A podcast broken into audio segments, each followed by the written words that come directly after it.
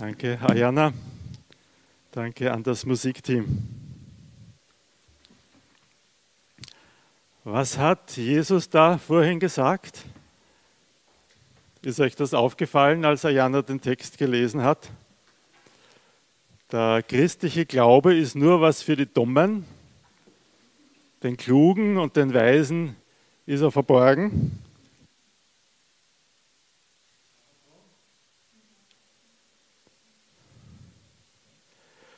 Es gibt ja durchaus Leute, die das behaupten, Gegner des Christentums, die sagen, ja, wenn du Christ sein willst, dann musst du deinen Verstand an der Garderobe abgeben. Das ist nur was für Menschen, die nicht so gebildet sind. Paulus sagt sogar etwas Ähnliches im 1. Korintherbrief, Kapitel 1, Vers 26 und 27. Da sind nicht viele Weise im irdischen Sinn, nicht viele Mächtige, nicht viele Vornehme, sondern das Törichte in der Welt hat Gott erwählt. Schließen Vernunft und Glaube einander aus? Müssen wir Leute, die einen akademischen Grad haben, von vornherein aus der Gemeinde ausschließen, weil die können das Evangelium ja nicht begriffen haben? Ist es tatsächlich so, dass der christliche Glaube nur was für die Dummen ist? Ich glaube nicht, dass es so gemeint ist. Die Bibel hat eigentlich, sagt eigentlich nichts gegen den, gegen den Verstand, dagegen, dass wir gut und scharf nachdenken.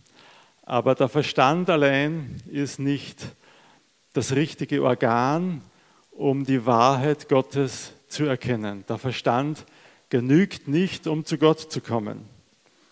So wie du ein Geräusch nicht sehen kannst, so wie du einen Geruch nicht spüren kannst, so kannst du die Wahrheit Gottes nicht allein mit deinem Verstand erkennen. Das ist einfach, der Intellekt ist einfach das falsche Organ, um allein damit Gottes Wahrheit aufzuspüren.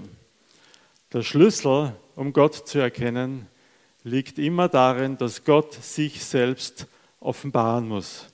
Gott muss sich zu uns herabbeugen. Gott muss sich uns zeigen. Wir können uns nicht zu ihm hinaufstrecken. Warum ist das so? Warum freut sich Jesus darüber und sagt, Vater, so gefällt es dir, dass es den Klugen und Weisen verborgen ist? Ich glaube, der Schlüssel findet sich wieder in 1. Korinther 1, wo Paulus in Vers 29 dann sagt, wozu das gut ist, damit kein Mensch sich rühmen kann vor Gott. Niemand soll sagen können, ich bin von allein drauf gekommen. Ich bin aus eigener Kraft, aus eigener Klugheit, durch die Schärfe meines Verstandes darauf gekommen, wie ich vor Gott gerettet werden kann. Nein, niemand wird das sagen können. Wir alle sind darauf angewiesen, dass Gott sich uns zeigt. Darüber freut sich Jesus. Jesus freut sich darüber, dass das Evangelium nicht den Klugen, nicht den Gescheiten, nicht den Gebildeten vorbehalten ist, auch nicht den Frommen oder den Braven oder denen, die moralisch auf einer höheren Ebene stehen als andere. Das Evangelium ist eine Einladung an alle Menschen, egal ob sie gebildet oder ungebildet sind, egal von welchem Hintergrund sie kommen. Jesus lädt sie alle ein. Jesus offenbart sich ihnen allen. Ja. Er sagt dann, nur wem er den Vater offenbart, nur der wird zum Vater kommen können. Und genau das bietet er aber jedem von uns an. Und das ist das Thema von diesem zweiten Abschnitt in unserem Bibeltext, diese Einladung Jesu, kommt zu mir und dieser Einladung möchte ich auch den Hauptteil der Predigt widmen. Es ist ja tatsächlich so, wenn Jesus gepredigt hat, dann waren es nie die Frommen, die besonders interessiert zugehört haben. Eigentlich war es so, dass bei ihm die, die Frommen, die Religiösen sehr schnell seine Gegner wurden. Die haben mehrheitlich seine Botschaft abgelehnt. Aber die Außenseiter in der Gesellschaft, die haben sich zu ihm hingezogen gefühlt. Wenn er gepredigt hat, dann sind die, die Zöllner und die Huren und die Aussätzigen und die Kranken, die sind herbeigeströmt und wollten diese Botschaft in sich aufsaugen. Und die Religiösen haben gesagt, das kann es doch nicht sein. Leider haben wir das ein bisschen verloren. Und leider hat die Kirche das wahrscheinlich schnell verloren. Und ja, heute sind es meistens die Frommen, die brav nicken im Gottesdienst und die Außenseiter der Gesellschaft, die erwarten sich, glaube ich, wenig vom christlichen Glauben. Wäre es doch anders, ne? wäre es doch wieder so, dass die Botschaft Jesu bei denen ankommt, die draußen sind, die glauben, keine Chance bei Gott zu haben.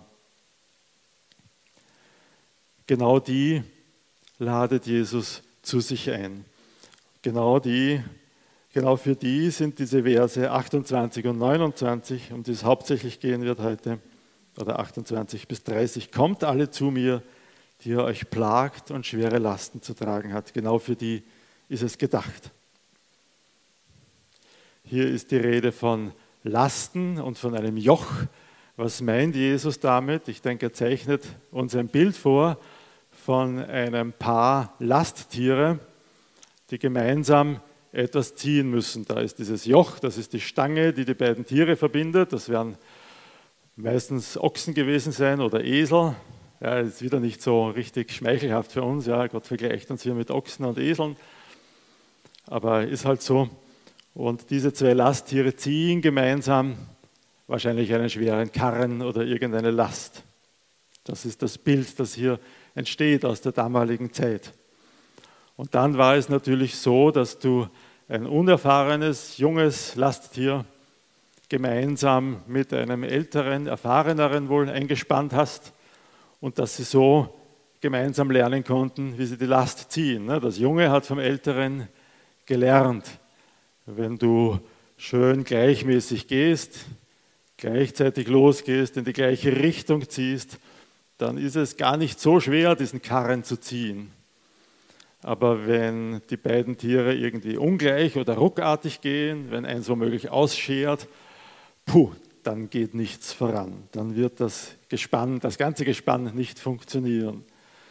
So ist ein bisschen, denke ich, der Hintergedanke dieses Texts. Und Jesus bietet sich uns an als dieses erfahrene Tier sozusagen, das mit uns unter dieser Last geht und uns hilft, die Last unseres Lebens zu ziehen. Er bietet sich an als jemand, der mit uns gemeinsam die Last zieht und sagt, schau, wenn du es so machst, dann ist die Last auch nicht so schwer, dann wird sie leicht, dann wird sie bewältigbar.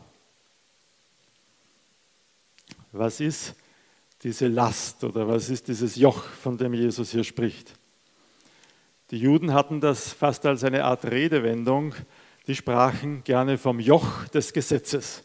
Für sie war das Gesetz des Mose, das Gesetz, das sie halten mussten, das war so ein Joch, das sie tragen mussten. Sie mussten sich an diese Gebote halten.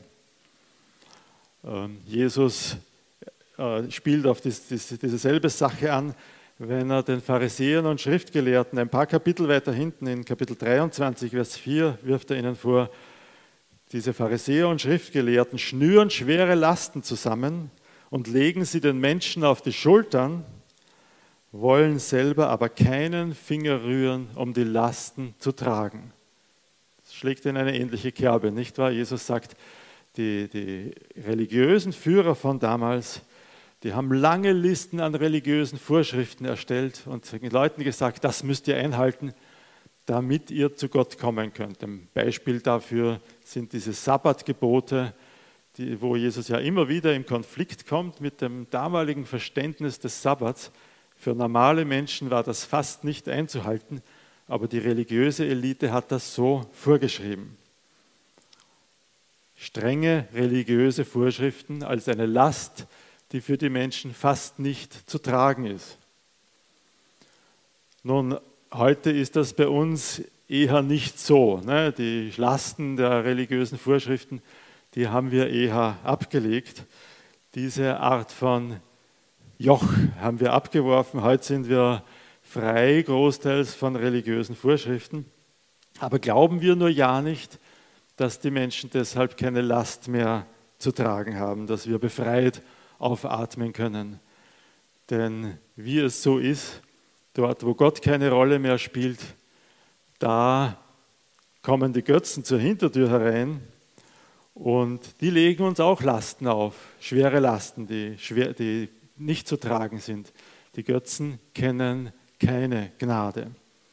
Und auch in unserer Gesellschaft gibt es diese Lasten, die die Menschen tragen müssen, die Vorschriften, die sie erfüllen müssen. Unsere Gesellschaft verlangt uns Leistung ab. Wir müssen funktionieren, wir müssen produktiv sein. Wenn du nicht mehr produktiv bist, spuckt dich das Wirtschaftsleben aus und du bleibst auf der Strecke. Schwach sein ist nicht erlaubt. Unsere Gesellschaft verlangt uns Konsum ab. Du musst auf der Höhe der Zeit bleiben, du musst kaufen, du musst haben. Bescheiden sein ist nicht erwünscht. Unsere Gesellschaft verlangt von uns, dass wir Spaß haben.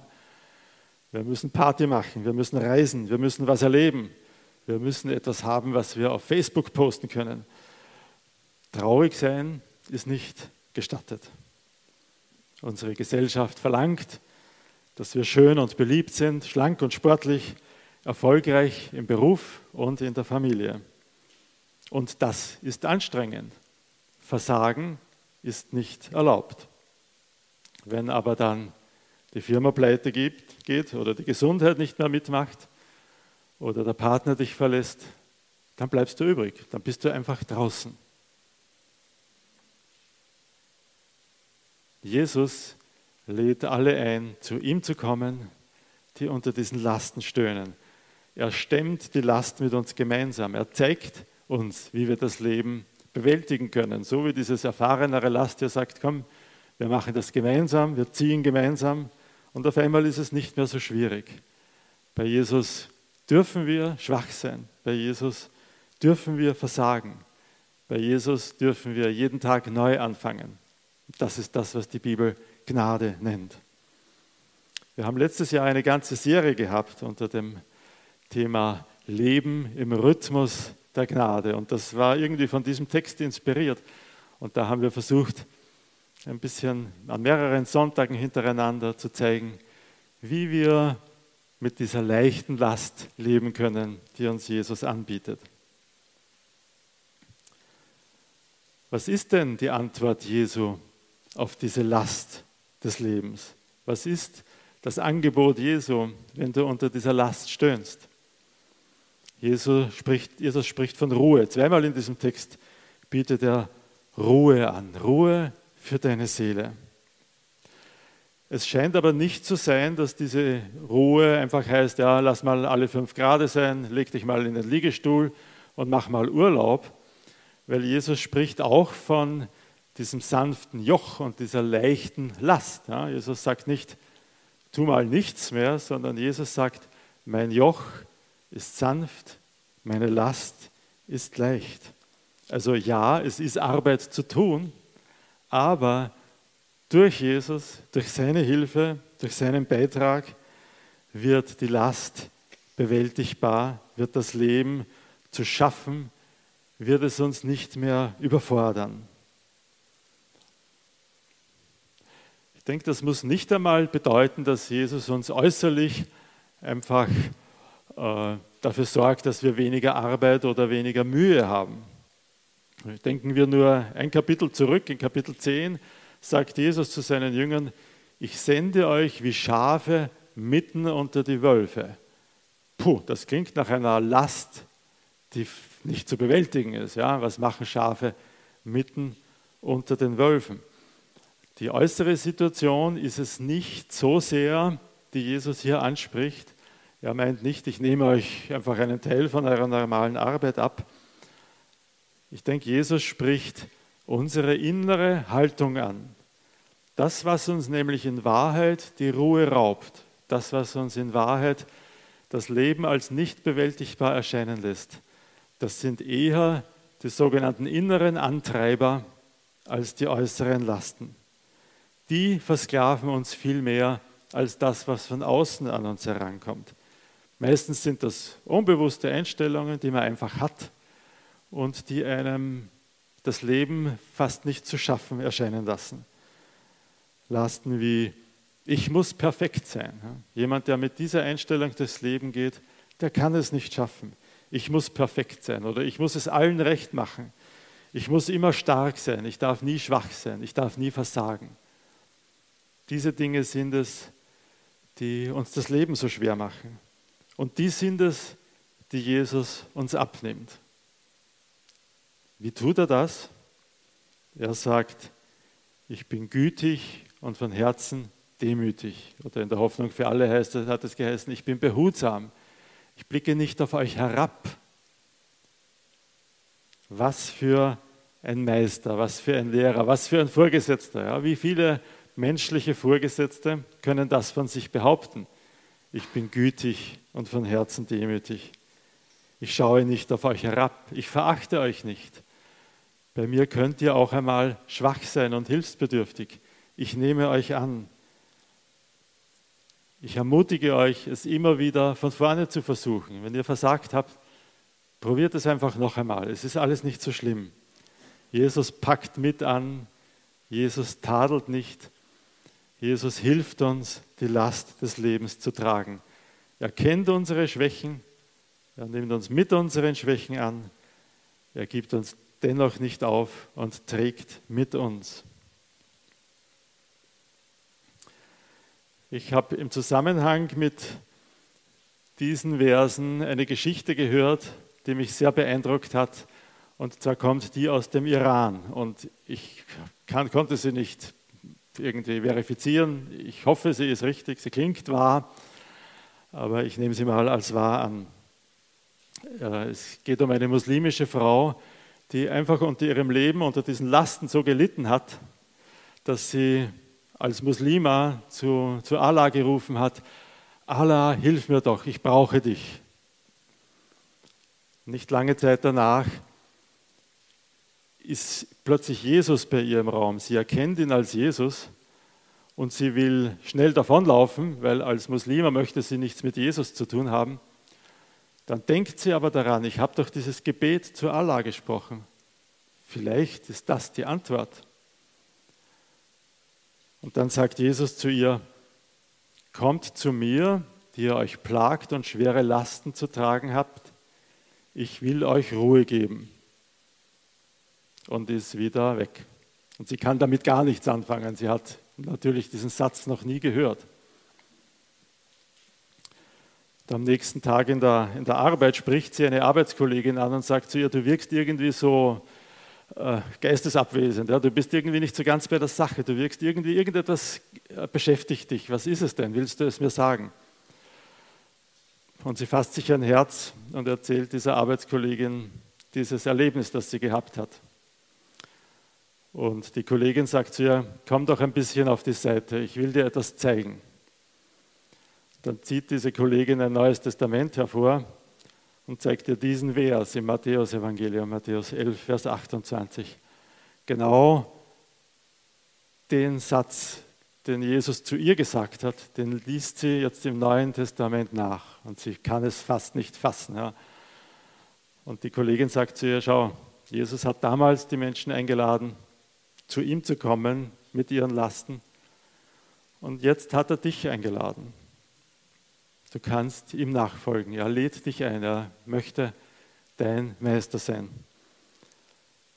Und die Frau hat das tatsächlich angenommen. Und ihr Leben ist nicht leichter geworden dadurch. Ihr könnt euch das vorstellen, im Iran, als jemand, der Jesus nachfolgt, ist es nicht leicht.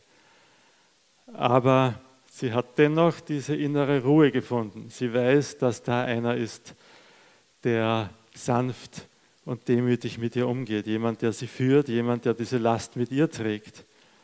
Und das hat ihr geholfen, ihr Leben besser zu bewältigen, trotz der äußeren Schwierigkeiten. Und diese Einladung, die gilt für jeden von uns, die gilt heute auch für dich. In welcher Situation du auch bist, komm zu ihm, der du schwere Lasten zu tragen hast, der du dich plagst mit diesem Leben.